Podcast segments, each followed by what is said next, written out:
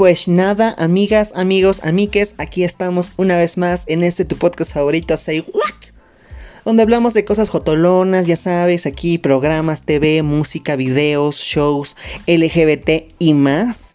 Y como ya es costumbre, vamos a estar subiendo el episodio número 5, sí, número 5 de La Más Draga temporada número 3. Una disculpa por tardarme un poquito más de una semana en subir el podcast, pero la verdad es que saben qué voy a estar haciendo ahora.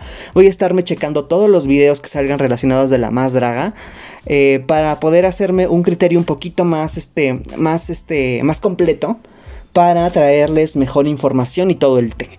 Entonces, sí, ahorita nos toca hacer la revisión del episodio número 5 y hoy mismo sale el episodio número 6.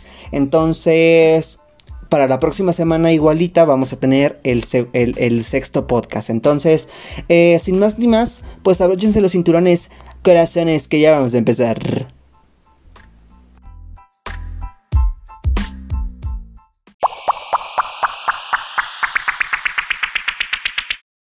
Y pues manas, ¿qué les cuento? Pues que el episodio número 4 creo fue, pues nos quedamos con un sabor de boca semi amargo. Porque justamente eh, pues nos cortaron el episodio ya casi al final. No supimos quién se iba a ir, si se iba a ir una, si se iba a ir la otra, si se iban a ir las dos, si iban a regresar, si se iban a quedar. No sabíamos qué iba a pasar con Aviesk ni con Winter.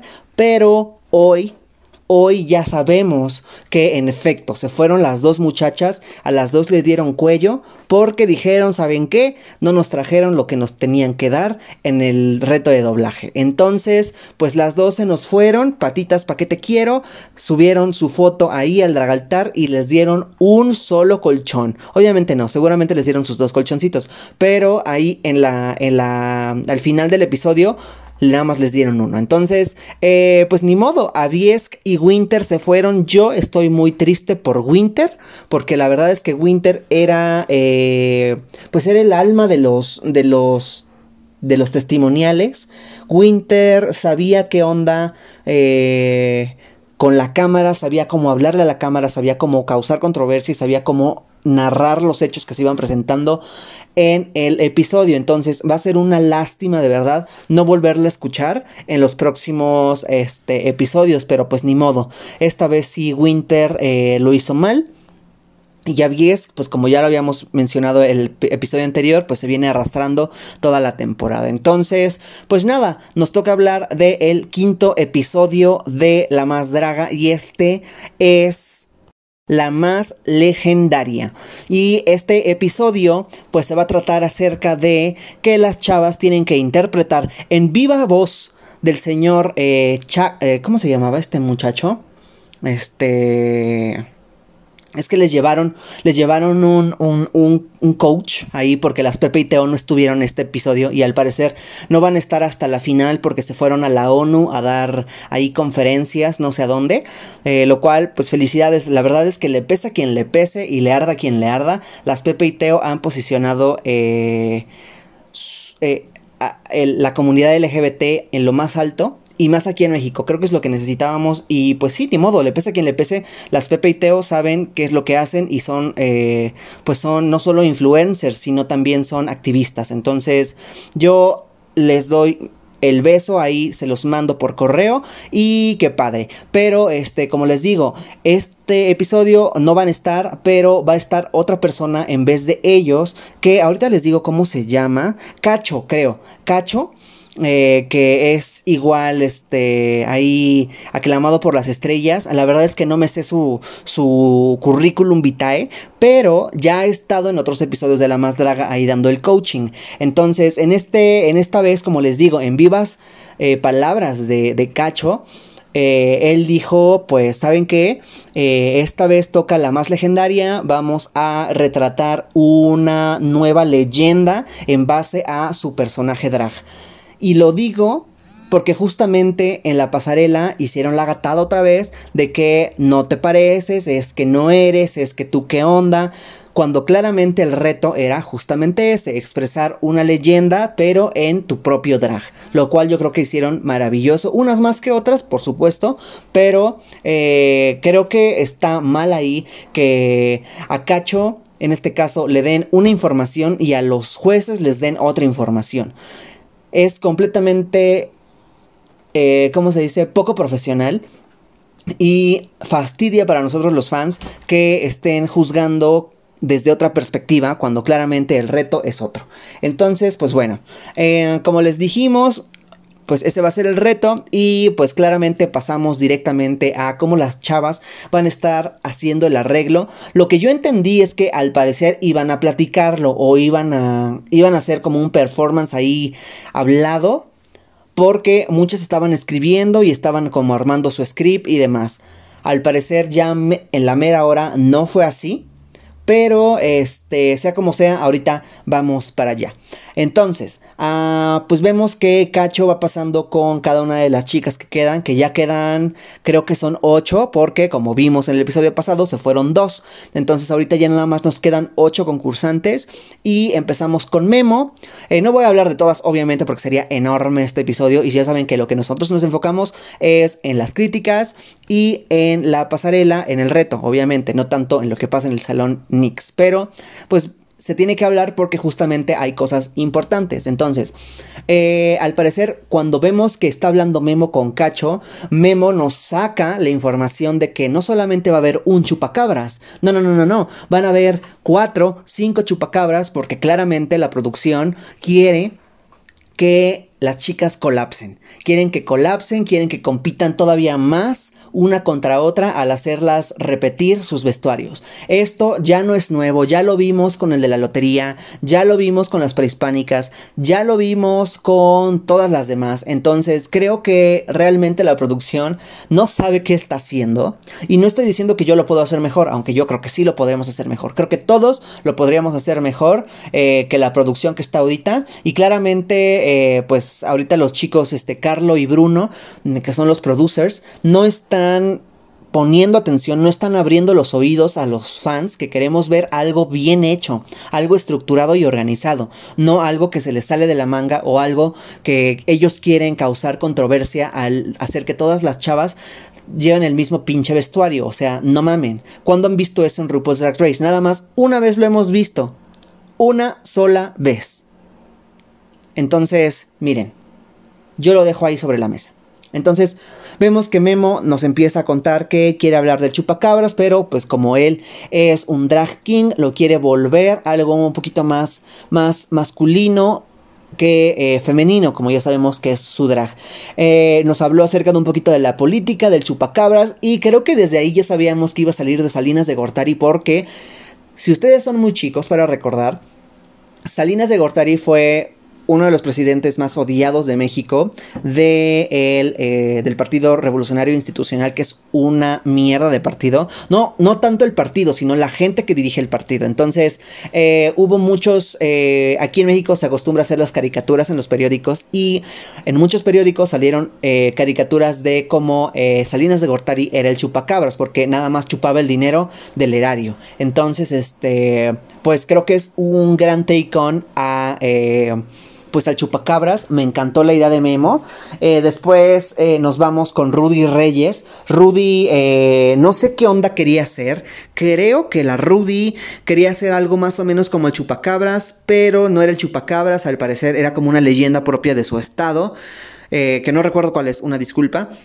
Pero creo que el concepto que ella tenía era algo completamente diferente, algo que no habíamos visto. Y a mí, en lo particular, me dejó con ganas de ver qué es lo que iba a sacar Rudy.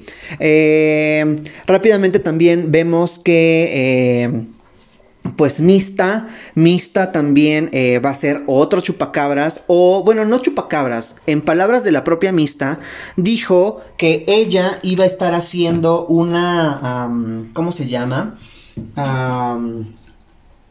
Pues iba a estar haciendo como una referencia a La Llorona con el chupacabras.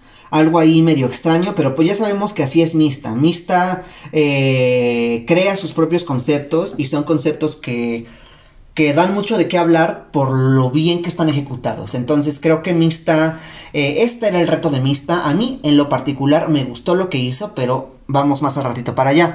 Eh, después también tenemos a un lado a este, ¿cómo se llama? A Madison, que Madison eh, como que quiere, ¿cómo decirlo? Quiere confundir a Cacho al darle un montón de información nada relevante acerca de lo que va a hacer. Y no sé si esa es una buena estrategia, pero por lo que sucedió después, yo creo que sí, porque justamente eh, hizo pensar a Cacho que pues ella no sabía ni qué iba a hacer. Entonces creo que sí fue una buena estrategia entre comillas. y después, por último, no, porque sea la última, sino porque ya no queremos hablar más de esto, eh, vemos que Cacho llega con esta muchacha Regina y claramente Regina pues está enamorada de Cacho.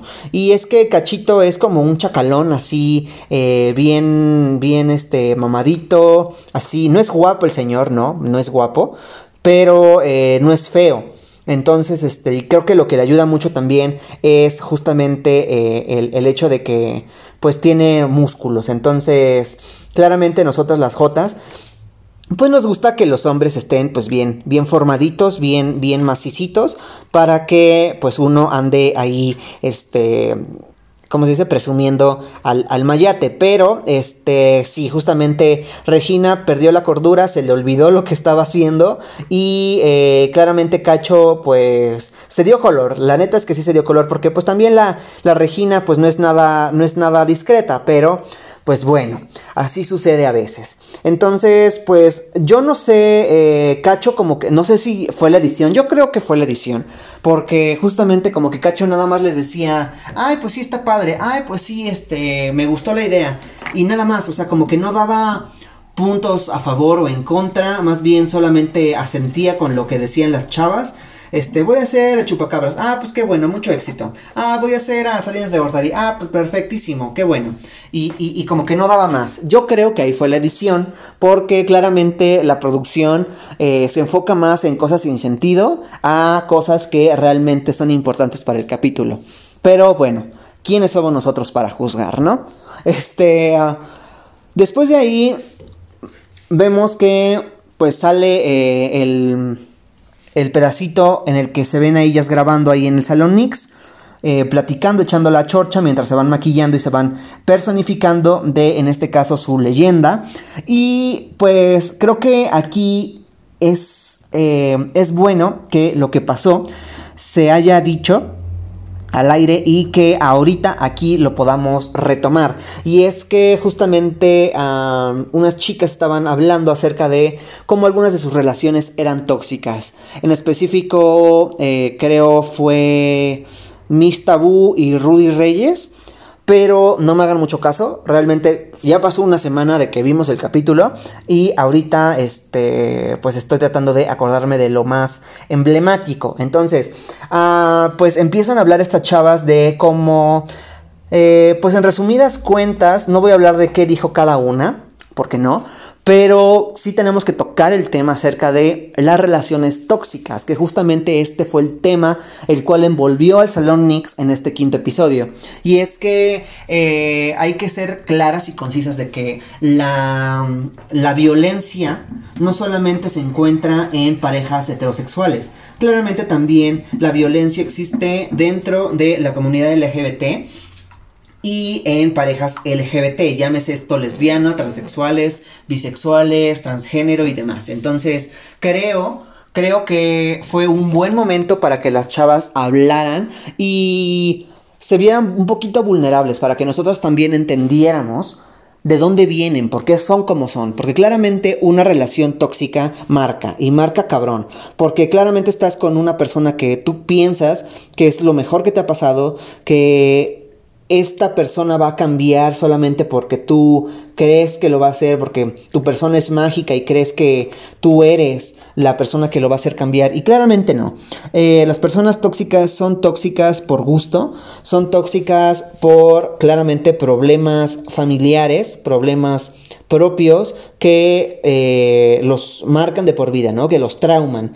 Y ellos piensan que esa es la única salida, esa es la única forma de llevar una relación siendo tóxicos. Y cuando menciono tóxicos, me, refiero a una, una relación eh, pesada, una relación en la que no hay respeto de ninguna parte. Que se va a amenazas, que se va a insultos, que se va a denigración psicológica, que se va a golpes ya a un, este, a un grado este, ya más este, tóxico. Creo que lo que nos dijeron estas chavas es para aprender a identificar este tipo de relaciones que lo único que nos sacan es nuestro peor lado que mm, nos destruyen por dentro, nos destruyen el, el alma y claramente cuando logramos salir de esas relaciones tóxicas, la que sigue después de esa va a ser una relación poco sana también, porque justamente traes cargando estos fantasmas de tu pasado, de tus pasadas relaciones, que dicen, y es que si este chavo me hace lo mismo, y si este chavo es así, y si este chavo es así, claramente traemos el miedo cargando, pero es responsabilidad de nosotros tomar acción y cuidarnos de nuestra salud mental, porque claramente la salud mental es eh, muy importante, chavas. O sea, no podemos dejarlo de lado porque eh, si lo hacemos nos vamos a hundir en la depresión y vamos a estar marcadas de por vida. Y una depresión es muy mala porque no solamente te lleva a desconectarte de los demás, ¿no? Sino a dejarte de lado a hacerte tú solito menos y demás cosas que son, que son eh, pues horribles, ¿no? Digo, yo sufro de depresión no por una relación, sino por, por otros asuntos, pero este, la depresión, mucha gente piensa que es como estar todo el día cansado, estar todo el día acostado de malas o, o llorando y demás. No, no, no, no, no, para nada. La depresión eh, puede ser de esa forma, claro, pero igual la depresión puede verse eh, vista como una persona súper risueña, una persona que nada más le gusta hacer reír a los demás, una persona que está siempre feliz. Nadie es feliz al 100%, chavas, eso hay que dejarlo bien en claro. Y claramente ah, son escudos que nosotras mismas nos hacemos para poder llevar o sobrellevar la carga, ¿no? Entonces yo les recomiendo, si ustedes están en una situación vulnerable, eh, tanto con su familia como en una relación, busquen ayuda psicológica, chavas. Tenemos que dejarnos de eh, engañar a nosotras mismas diciendo que esta persona va a cambiar, que nosotros somos la luz al final de su túnel. No, no lo somos. Nosotros no estamos para andar cuidando a nadie. Bien, ya tenemos nosotras solas con cuidarnos. Eh, a nosotras mismas y estar cuidando de alguien más no es nuestra responsabilidad. Nuestra responsabilidad es cuidarnos a nosotras. Entonces, si tú tienes algún problema, háblalo con quien más confianza le tengas. Así, así, este, aunque suene muy cliché y muy anuncio de Canal 5, no importa, hazlo, chava, de verdad te vas a sentir mucho mejor. Y si necesitas más ayuda, busca algún psicólogo. Y si necesitas todavía más ayuda, busca algún psiquiatra. Con un psiquiatra no es tan sencillo hacer una cita porque claramente el psicólogo te tiene que canalizar, pero búscate un buen psicólogo, chava. Seguramente en tu centro de salud más cercano hay, aunque ahorita con lo de la epidemia y demás, está un poquito difícil, pero siempre, siempre eh, están las redes sociales para poder encontrar a esa persona que nos pueda ayudar en este momento de duelo, tanto en una relación como en otra en, otro sentido, porque la depresión no perdona, chavas. Entonces, creo que eh, lo que Miss Tabú y, la otra chica, que no recuerdo quién es, quiero decir Rudy, pero no me quiero equivocar tampoco, este pasaron y son eh, grandes eh, lecciones de vida porque hoy mismo vemos que estas chavas pues sí tal vez están solas tal vez este, en lo sentimental me refiero, ¿no? Porque solas no están, pero en lo sentimental, con una pareja sí están solas y ellas han, eh, pues, se han dado el tiempo para sanar, que es algo que justamente yo le digo siempre a mis amigos, chava, si estás en una relación que no te va, salte de ahí eh, y dedícate a ti. Descúbrete quién eres, a dónde vas, qué te gusta. Eh, vuelve a, recordar esa persona que tú eres para que justamente eso te ayude a superar la depresión y puedas volver a pararte en tus dos pies y ser más chingona que siempre. Entonces, eh, Claramente ya, ahora sí, dejando esto un poquito de lado, eh, pues vemos que nuestra Miss Tabú nos empieza a contar su historia de abuso eh, en su relación. Eh, era un abuso mutuo en este caso, pero justamente por lo mismo, de que una tampoco se va a dejar, este, pues, pues, sobajar por la otra persona. Entonces nos cuenta Mista que, pues, en su caso, pues se fueron a los golpes, eh, y pues llegó la patrulla por ellas, porque ya estaban haciendo mucho escándalo, y pues que se los llevan a los dos al bote. Afortunadamente, a nuestra bruja favorita, Mistabú, la salvaron las cartas del tarot. Entonces todos nos quedamos con, eh, con las ansias de saber qué fue lo que sucedió, qué fue lo que pasó con las cartas, porque claramente Madison y, y, e Ibiza Liosa no la dejaron continuar. Claramente Mista es igual de jodoncita y entiende por dónde iban las chavas estas, pero este, no, perdió los, eh, no perdió los estribos y siguió con la broma. Pero claramente creo que era momento de mis tabú de poder hablar pues y sincerarse de, una, de un tema que es delicado. Entonces creo que ahí sí eh, Madison e Ibiza sí fueron bastante liosas. Eh, creo que no era el momento ideal para hacer burla de un tema tan delicado como ese. Pero como Mista lo tomó igual a broma y dijo, ok, no hay pedo, yo aguanto vara, se les pasa. Pero sí, aguas ahí, chavas, si ustedes están viendo que una persona está hablando de un tema difícil, de un tema sensible, y se está abriendo cuando esa persona no es de ese tipo de, de gente, déjenlo, déjenlo o déjanla hablar, por favor, porque una una eh, puede aguantar vara, pero también una no tiene que, andarse dejando de, este, de, nadie. Entonces, eh, nos quedamos con el pendiente de esa historia de las cartas de tarot. Cosa que después ya Mista sacó un video, por eso les digo que me quería esperar yo a ver toda la historia, a ver todos los videos que se van sacando acerca de este, los dimes y diretes de la más draga. Y por esto justamente les vengo a contar que la Mista Bu pues nos dijo que, pues sí, en efecto, se llevaron al, Mayate, se lo llevaron a él a la comisaría y pues ahí pues ya los iban a procesar. Eh, los iban a dejar encerrados 24 horas, pero afortunadamente Mista sacó sus cartas y pues la policía que estaba ahí a un lado vio qué onda y le dijo y le preguntó, oye, ¿tú lees las cartas? No, pues que sí. A ver, lémelas. Entonces se las empezó a leer, le atinó a lo que estaba sucediendo con la policía y la policía le habló a otro policía y así sucesivamente se juntaron varios. Ahí la mista les leyó las cartas, eh, les dijo que este de hecho, una de las policías creo que hasta le pidió su número para, este, pues para más, este, lecturas y demás, y la dejaron salir.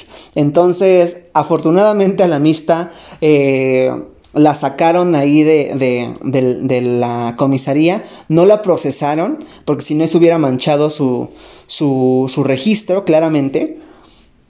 Pero por eso, chavas, siempre carguen con la baraja del tarot.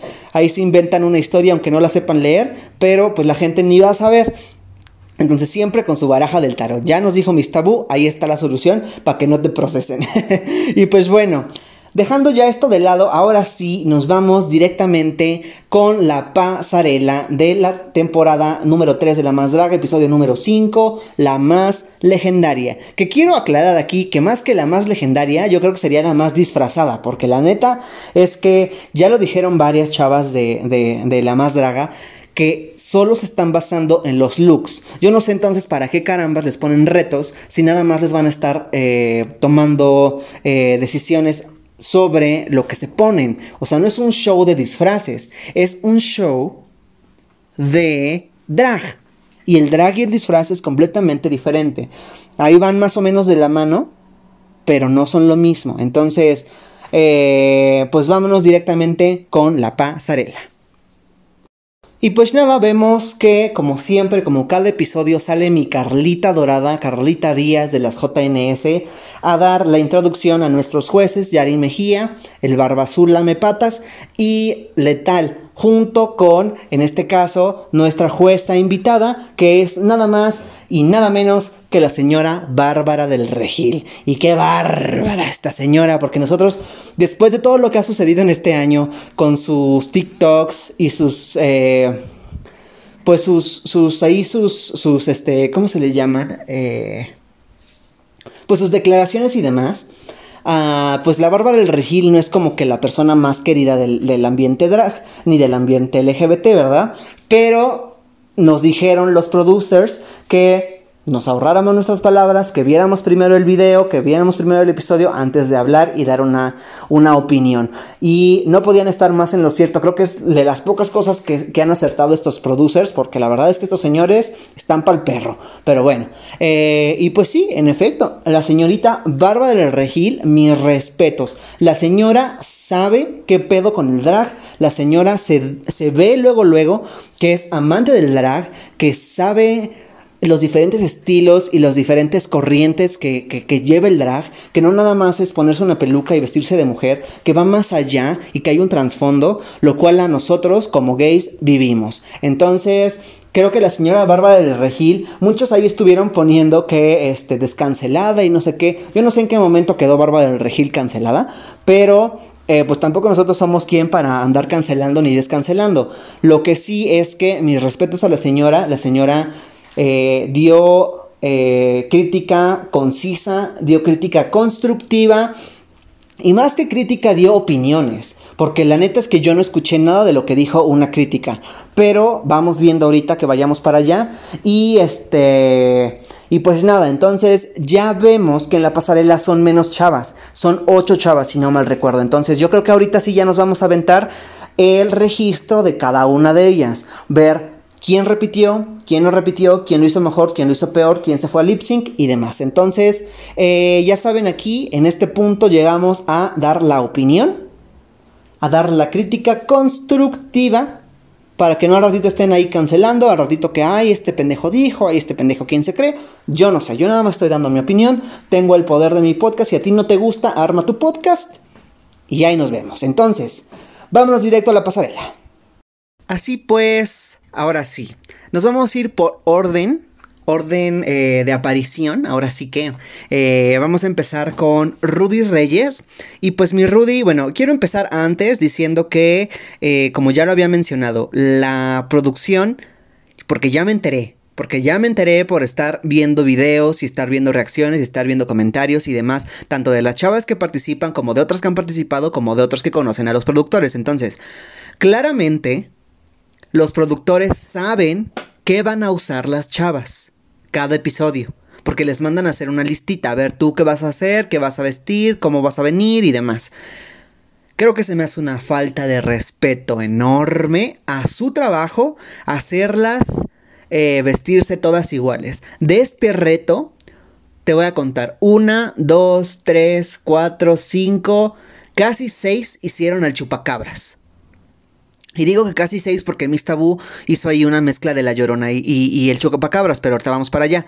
Entonces, creo que la, capacidad de la producción para poder organizarse y para poder este, hacer un buen proyecto, un buen programa, este, no está, no existe, es nula. Porque claramente lo que ellos quieren es que venda, quieren drama, quieren ponerlas unas contra otras y eso no se vale. Eso no se vale. Yo sé que van a decir que, ay, pues cuando tú hagas tu programa haces lo que tú quieras. Pues sí, ya sé, ya sé. Pero vuelvo a repetir lo que he estado diciendo en los últimos cuatro episodios. Si se va a hacer algo, que se haga bien. Hay formas de llevar a cabo con poco presupuesto un buen proyecto. Entonces, no me digan y no me cuenten. Ahora, eh, si nada más las quieren poner unas contra otras, pues mejor hagan un reality TV de, de dragas en una casa y hay que se peleen entre ellas, ¿no? Digo, eso también vende. Entonces, aguas ahí, eh, porque así como van, van a estar perdiendo muchos fans. Y los fans van a querer que alguien más venga a hacer otro programa. Y ya saben de quién nos estamos refiriendo. Entonces, aguas ahí. Así que, como, como decíamos, empezamos con Rudy Reyes. Rudy salió de Chupacabras. A mí, la verdad es que la primera vez que lo vi, me quedé con cara de what. Porque fue, eh, fue bien coreografiado. Eh, tuvo ahí como tintes de lo que es Rudy, que Rudy es una bailarina. Entonces, como que se movía para allá, se movía para acá, puntas, tacón, este, abajo, cuclillas y demás. Eso a mí me gustó, eso a mí me vendió. Ahora, si nos vamos directamente con las críticas, que fueron hacia prácticamente su vestuario, sí, a comparación de las otras, eh, a excepción de Luna, a Rudy se veía muy eh, disfrazada.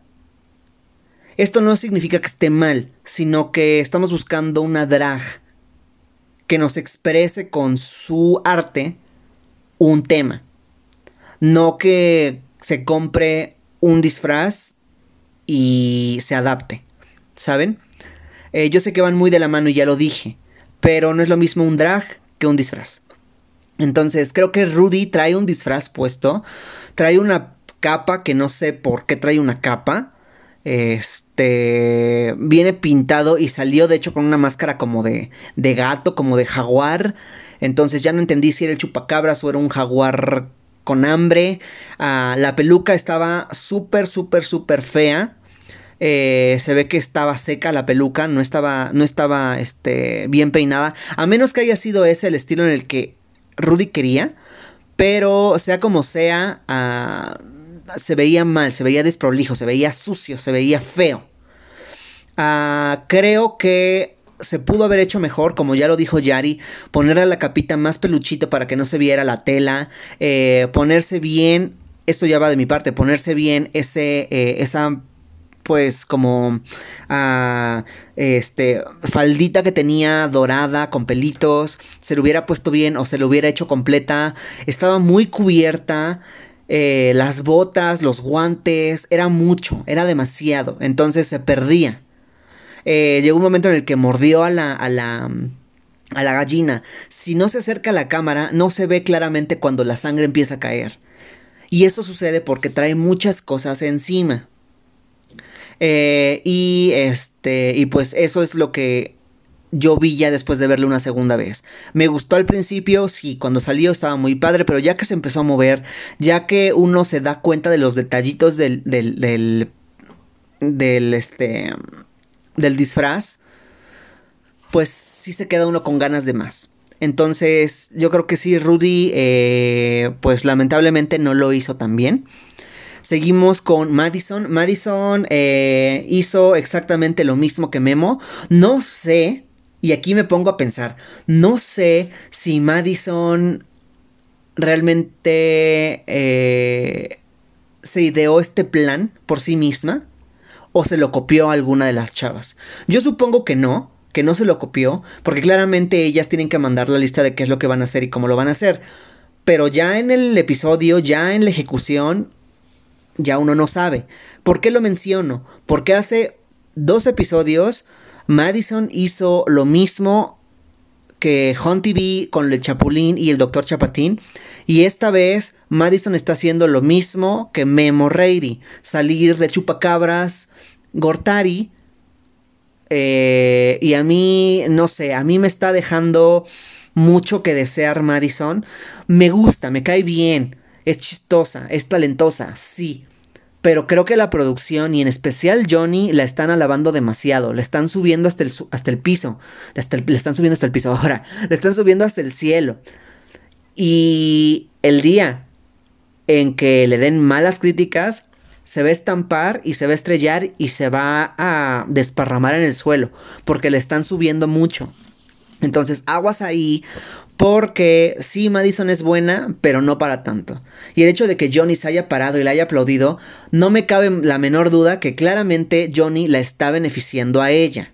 Yo no sé si Johnny le escogió directamente, porque ya también vimos que en algunos en vivos de Johnny y en algunas declaraciones de Johnny, vemos en la parte de atrás el vestido que Madison usó para la, para la más famosa cuando salió de María Félix. Entonces, por eso lo estoy diciendo. No está bien apoyar a una eh, y darle eh, más este, histrionismo a una que a las demás. Porque claramente se ve luego, luego cuál es tu favorita y cuál es la que tú quieres que llegue hasta el final. Déjala que llegue hasta el final por su propio mérito, no porque a ti te guste, no porque tú eras su fan, ¿sabes? Entonces, yo a Madison ya le estoy perdiendo un poquito las ganas, ya me está castrando un poquito, porque la neta es que eh, me le está ensalzando demasiado y esta vieja al ratito se va a creer la última coca del desierto. Entonces, aguas ahí. De regreso a su, a su, a su vestuario, eh, lo hizo muy bien. Eh, sí, lo hizo un poquito mejor que Memo, pero justamente porque Memo salió después. Entonces, eh, aquí ya es cuestión de cómo la producción arregle la salida de cada una de las chavas. Porque si claramente estamos viendo que varias tienen el mismo vestuario, pero pocas tienen el mismo concepto, entonces la que sale primero es la que gana. Y pues ya vimos que sí. Entonces, creo que Madison eh, lo ejecutó bien, porque eso sí lo ejecutó bien. Traía un buen, un buen vestuario, eh, bien em, parecido a la, a, la, a la imagen que todos conocemos del chupacabras, que no es una cabra, porque justamente así salió Luna, pero ahorita vamos para allá. El chupacabras es una entidad rara con picos, pelona, eh, con la piel eh, al aire libre, no tiene pelo ni nada. Entonces, o eso es la, la, imagen que aquí en México tenemos nosotros del chupacabras. Entonces, creo que Madison lo hizo bien, pero no lo hizo espectacular. Creo que lo único que sí brilló y resaltó un poquito más fue el hecho de que saliera del, ahí del, de la caja de madera y eh, con, con, la, con la insignia del PRI. Pero sí, yo creo que a la Madison le están poniendo en un pedestal y cuando se llega a caer de ese pedestal, aguas, porque se le van a subir los humos a la cabeza y va a explotar la señora. Entonces, yo dejo ahí la información. Ah, seguimos con Raga Diamante. Y es que Raga. No entendí lo que hizo Raga. Una disculpa de verdad, no sé qué hizo Raga, eh, no sé si esto es algo directamente de Yucatán, no sé si esto es una mezcla de conceptos, eh, no sé si solamente es el chupacabras. Raga hizo algo bien raro, pero creo que justamente lo que le está sucediendo a, a Raga es lo que le va a pasar a Madison si sigue sentada en sus laureles.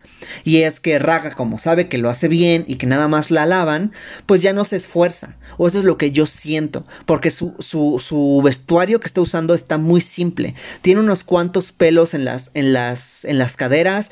Tiene unos, unas, eh, unos olanes y unas cosas en el pecho. Y está pues maquillada padre, eso sí.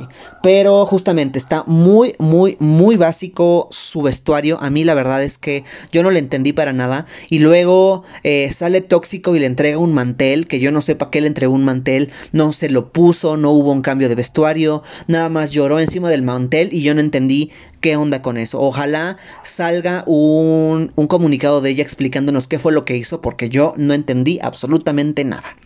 Nos vamos después con Luna Lanzman. Luna Lanzman salió de Cats, literalmente se lo dijo Johnny en la pasarela, salió eh, de de pues de alguien disfrazado.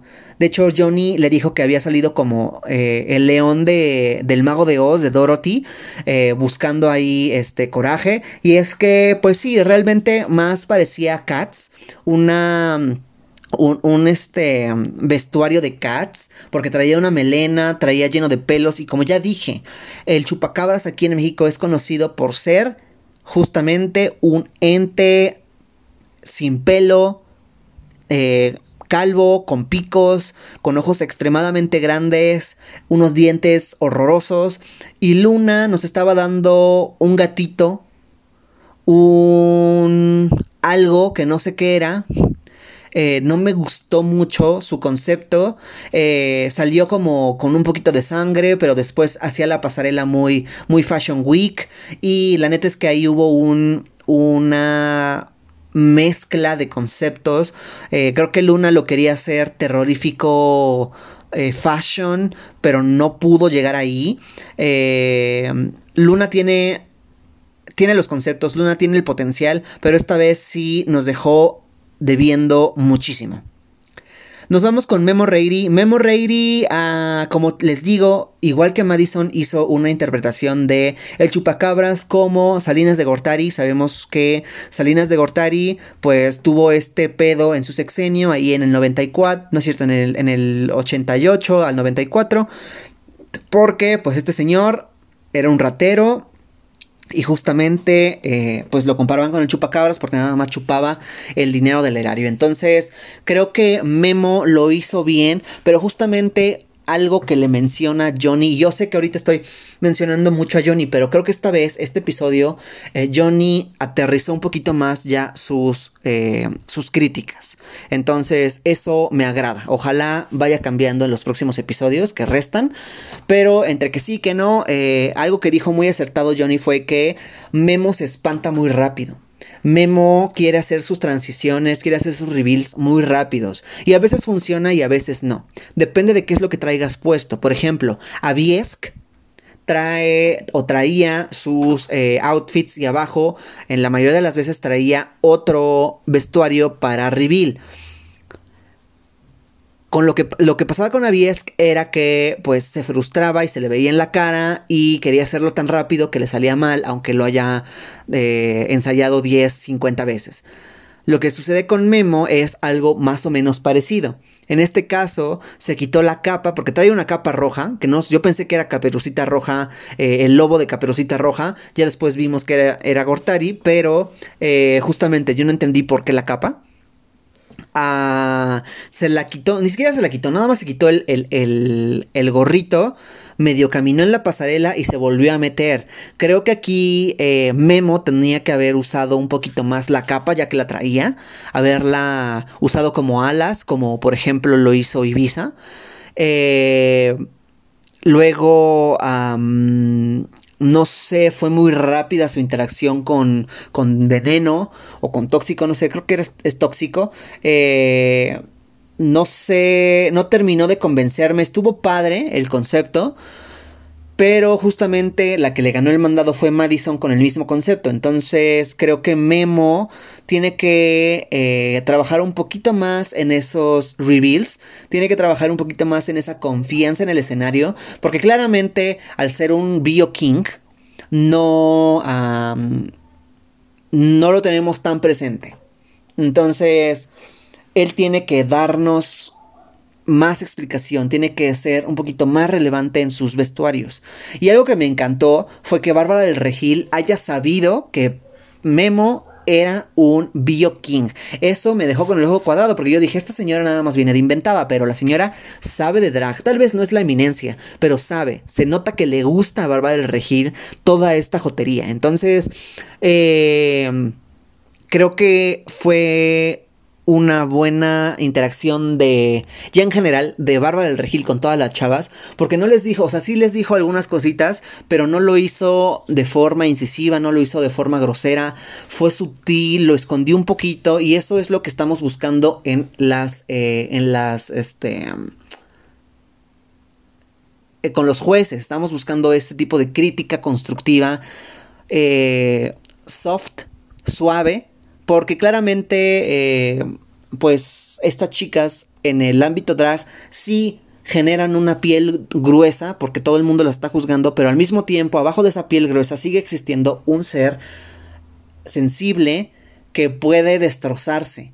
Entonces, por eso justamente nosotros, eh, la comunidad, tratamos y, queremos que los jueces sean un poquito más, eh, más suaves, un poquito más eh, constructivos y no solamente tirar eh, mierda por tirar mierda como lo hizo Apio.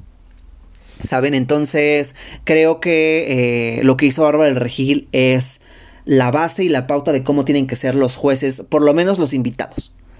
Eh, de ahí en fuera creo que lo hizo bien Memo, pero mm, siento que su vestuario de Memo, al igual que el de Ibiza, que ahorita vamos para allá, su drag son simples, son drag simples, son ellos, yo siento que ellos son más dirigidos al público y a hacer show que a ser eh, fashionistas o traer estos vestuarios chingones. Entonces, no por eso estoy diciendo que lo que haya hecho Memo estuvo feo, sino que pudo haber sido más. Eh, nos vamos con Ibiza. Ibiza salió de. Eh, hizo, de hecho, fue de las pocas, si no es que de las únicas dos o tres que hicieron algo completamente diferente. Y es que Ibiza eh, salió de bruja, pero de una bruja que en el norte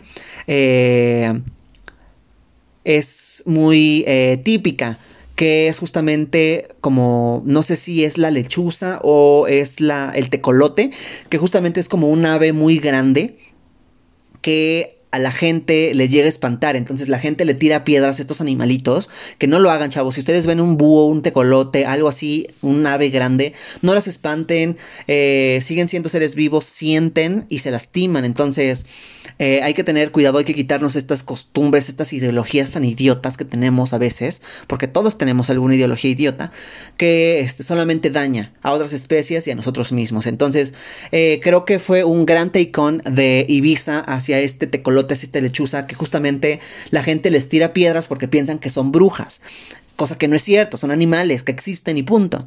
Entonces Ibiza eh, sale de este lechuza, tecolote, búho, que no sé, eh, muy simple, volvemos al punto con Memo, muy simple, pero yo siento que justamente ese es el drag de Ibiza, es muy simple, es muy, muy llano y que se centra más en la comicidad, se centra más en su personalidad y en su show que en lo que está eh, dando en cuanto a vestuario.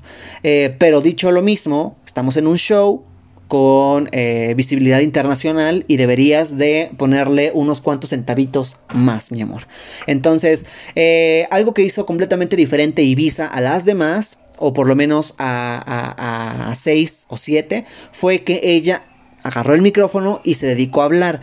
Ella habló acerca de las mujeres que como eh, pues las mujeres quieren hablar y no ser tachadas de putas, de brujas, de gente alborotadora y demás. Entonces Después ya en la pasarela, ya después con los jueces, Ibiza nos dice que justamente a su familia, que es de puras mujeres, pues siempre las critican y les dicen este tipo de cosas. Entonces ella se quiso sentir una puta, una bruja, como siempre, o lo que ella menciona le dicen a, mamá, a su mamá y a sus hermanas. Entonces fue muy bonito, fue algo eh, sensible para ella, yo creo, porque se ve, se ve el, el dolor que esto le causa pero trata de lidiar con ello haciéndolo drag. Entonces creo que Ibiza, yo sé que a todas les caga Ibiza, no sé por qué. Si es liosa, claramente lo tienen el nombre, pero eh, creo que Ibiza tiene ángel y e Ibiza tiene personalidad que... Eh, que tal vez a mucha gente le parece este de más, pero pues es una drag. No, no puede haber una drag simple, no puede haber una drag sin personalidad porque justamente esos son ellas. Entonces, ah, creo que lo hizo bien, no lo hizo perfecto, pero lo hizo bien y e hizo algo completamente diferente a lo que todas las demás. Entonces, eso es un punto a favor a ella. Después nos vamos con, eh, eh, Regina, que a Regina yo al principio no la entendí y hasta que después dijo que era la Pascualita. La Pascualita es esta historia de, de Chihuahua, de una... Em, según yo sabía que era en un mall que había un este un maniquí que cobraba vida, o eso es lo que decían. Al parecer la historia es que es una diseñadora, no sé, ahí que alguien, este, ya saben, mis redes, Fredovsky, ahí me pueden mandar el mensajito eh, en Instagram, eh, porque eh, según yo era esa la historia, pero si es que es la diseñadora y el maniquí cobra vida, entonces pues este está, está interesante. Complementa un poco lo que yo ya tenía, este, lo que yo ya sabía. Entonces, creo que lo hizo bien Regina. Sin embargo, volvemos al punto de que la juzgamos y que la comparamos con Valentina. ¿Por qué?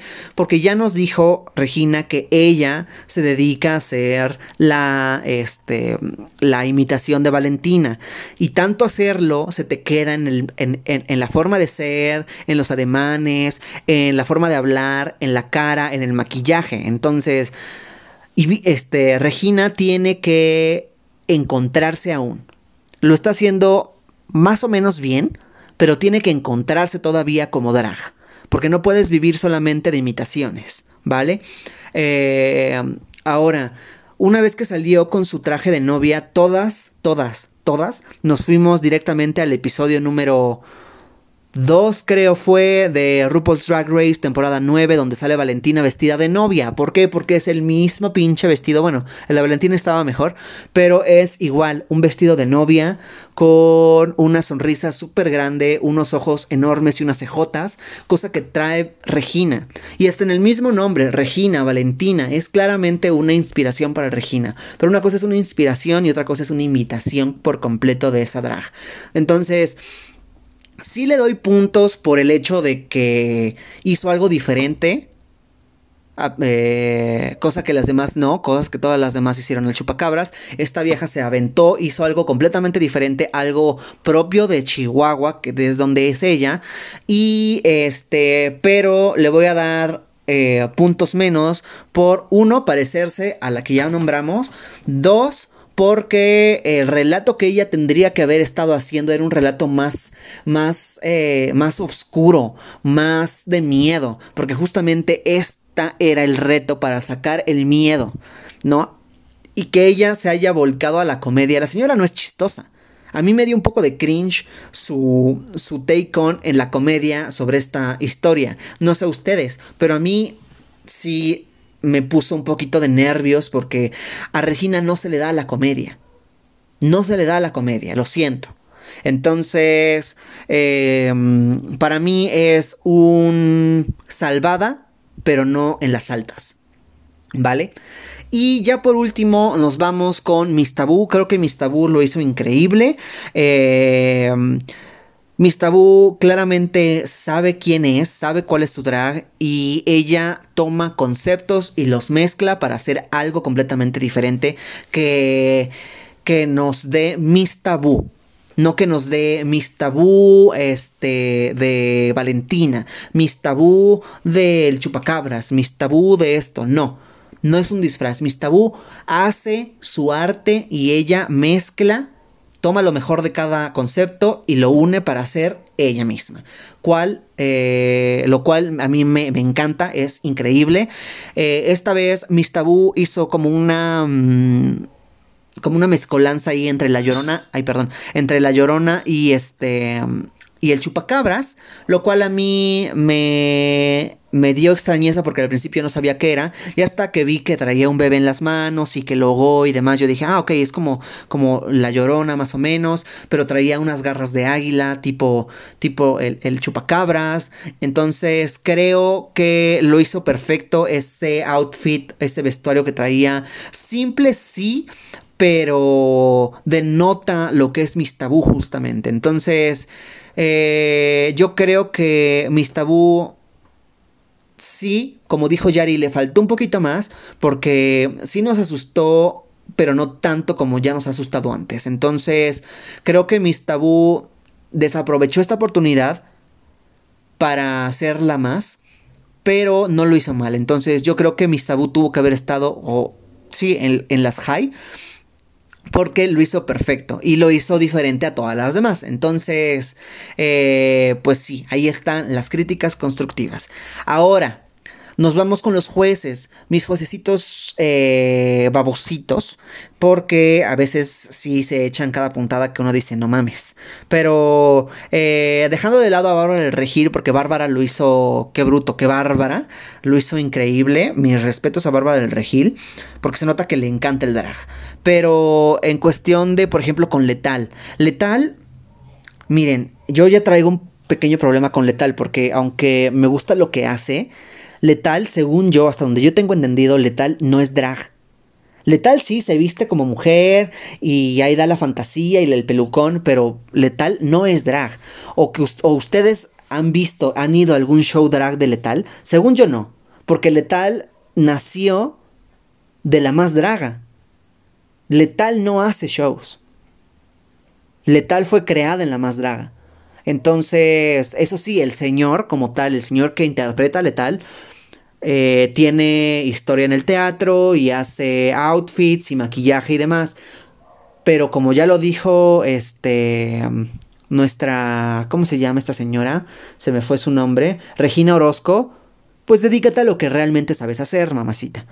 Ahora, yo entiendo que en base a eso ella juzga y que las texturas, porque no, no bajó a nadie de las texturas, a todas y cada una les que la textura del, de la cara, que la textura del látex, que la textura del, del vestuario, que la textura de aquí, que la textura de allá. Yo lo entendí con su textura la neta yo no entiendo nada con su textura. Claramente el látex es un, es un material difícil de manejar y solamente un profesional puede trabajar con el látex bien para que no se note. Ya lo hemos visto en, en, otros shows, en otros programas, en otras películas, donde claramente se usa látex y no se nota. Pero estas chavas no son profesionales del látex, trabajan con el látex porque justamente pues tienen el concepto y lo necesitan y es un, es un material que es recurrente en, en el ámbito drag, pero Vuelvo al punto, no son profesionales, entonces que se les esté puntualizando que se te ve la oreja, se te ve el pelito, se te ve aquí, se empieza a despegar acá, se ve la diferencia entre una parte y otra. Pues sí, güey, porque no son, no son eh, efectos especiales, o sea, ellas no estudiaron para eso. Ellas hacen lo que pueden con lo que tienen. Entonces creo que aquí Letal en su escuela del teatro eh, me las está queriendo bajar a todas de, de, de malhechas y creo que no. Entonces, creo que primero se tiene una... Ya saben que cuando uno apunta al espejo, tienes otros 3, 4 dedos apuntándote de regreso. Entonces, aguas letal, aguas, porque ya se te está cayendo el teatro a ti también, ¿eh? ¿eh? Con esas declaraciones que hizo acerca de la comunidad, que no es comunidad porque ha recibido mucho hate de la comunidad. Entonces, aguas mamita, aguas ahí. Y también el Johnny te va para allá. Eh, el Johnny, esta vez no tengo nada malo que decirle porque creo que esta vez sus críticas fueron un poco más concisas que en otras veces. Entonces yo al Johnny lo voy a dejar hoy.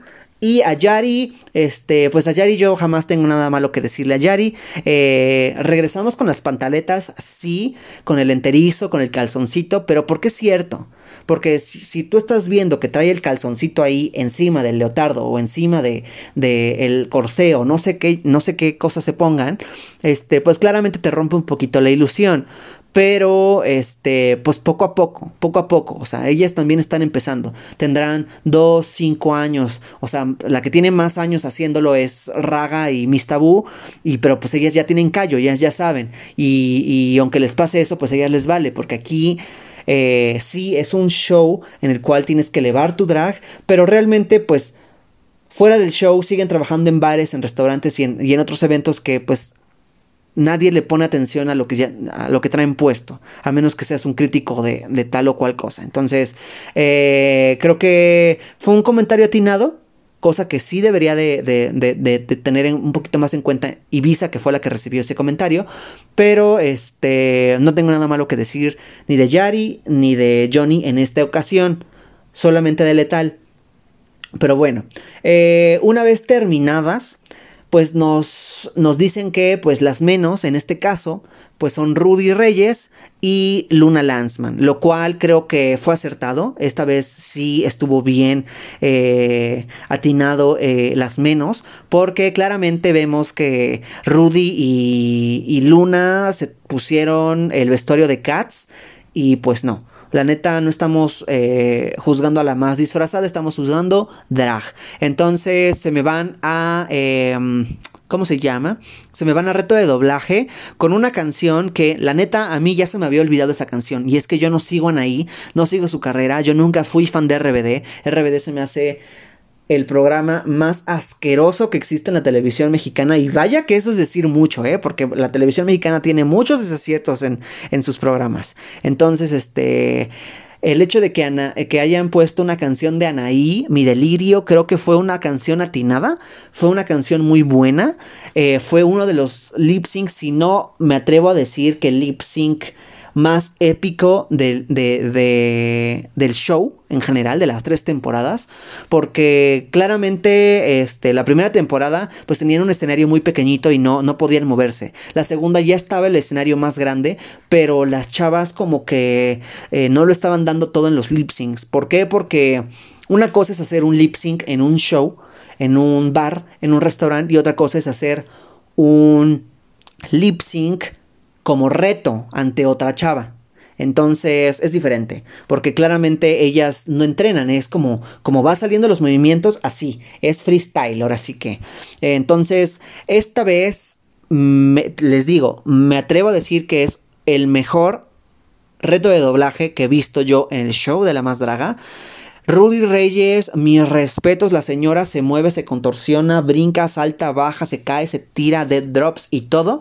Me encantó. Eh, Luna hizo su show también, le, le estuvo pisando los talones a Regina muy bien.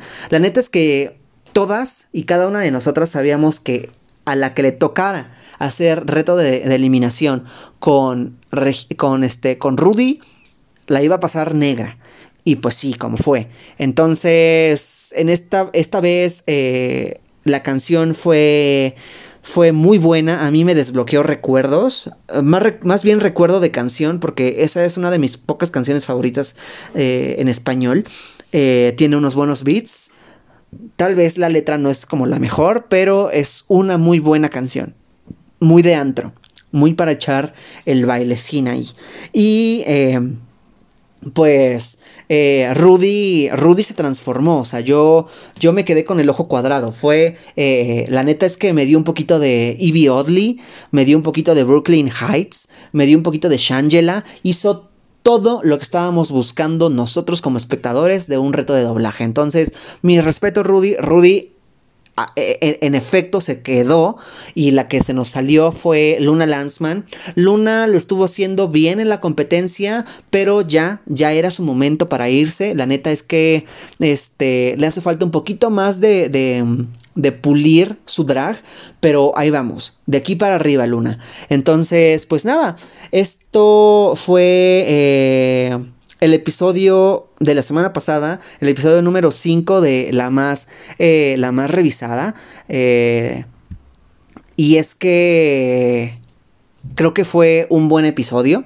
Ya estos episodios van un poquito mejor porque ya nada más quedan las mejores de las mejores. Entonces, hoy martes sale el sexto episodio, lo vamos a estar viendo y vamos a hacer eh, eh, la revisada, ya saben, eh, la próxima semana para que estén al pendientes. Y pues nada, chavos, espero les haya gustado este episodio. Micha. Este, mm, creo que se vienen cosas mejores y vamos a ver qué onda porque ya empezaron a decir los productores que se vienen más gatadas y pues vamos a ver qué tal nos trata este sexto episodio. Ya cada vez más cerca de la final. Ya se nos avisó que la final va a ser grabada en el auditorio Blackberry. Me hubiera gustado comprar boleto, pero no tengo dinero ahorita, chavas. Me pagan yo creo que hasta fin de mes. Y pues no puedo andar dando tarjetazo porque ya estoy bien endeudada hasta las cejas. Entonces, este, vamos a ir viendo si alguien de ustedes va avíseme, mande mensaje por, por, por Instagram, Fredovsky, WDVZKY, para que me vayan contando ahí y ustedes sean de mi primera mano información que cura. Entonces, eh, pues nada, ahora sí me voy, me despido. Gracias por eh, quedarse hasta el final de este podcast. Una disculpa por traerlo hasta hoy, martes, una semana después, pero la neta es que, como les digo, quiero empaparme de todo este... Eh, pues de todos estos, este, hay ¿cómo llamarlos?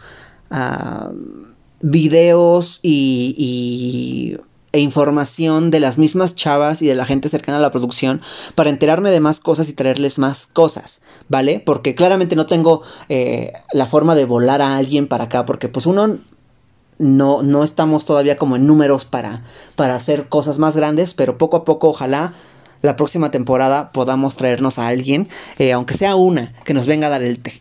Entonces, este, pues nada, yo me voy, las dejo aquí.